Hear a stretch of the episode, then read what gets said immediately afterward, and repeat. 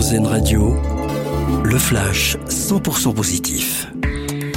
Il n'a fallu que quelques jours pour retrouver un morceau de l'astéroïde tombé en France dans la nuit du 12 au 13 février. Vigiciel le confirme. La découverte d'une météorite issue de cet objet a été faite hier en Seine-Maritime. Le fragment de l'astéroïde a été trouvé par une étudiante de 18 ans. Le congé menstruel bientôt étudié à l'Assemblée. Trois députés écologistes s'apprêtent à déposer une proposition de loi d'ici quelques semaines pour créer un congé maladie en cas de règles douloureuses. Une mesure adoptée hier en Espagne. Là-bas, les femmes pourront désormais obtenir un arrêt maladie financé par la sécurité sociale. La France continue d'alléger ses restrictions sanitaires aux frontières. Les voyageurs venant de Chine ne doivent plus présenter de tests Covid négatifs. La mesure avait été mise en place début janvier face à la flambée de cas dans le pays asiatique.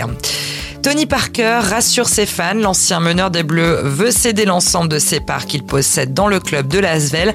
Une annonce qui a suscité beaucoup d'inquiétudes dans le milieu du basket, à tel point que Tony Parker a pris la parole dans les pages de l'équipe ce matin.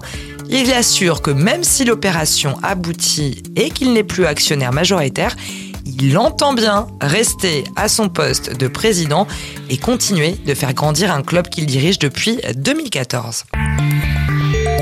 Une autre vision de l'actualité. C'était le flash 100% positif d'Airzen Radio.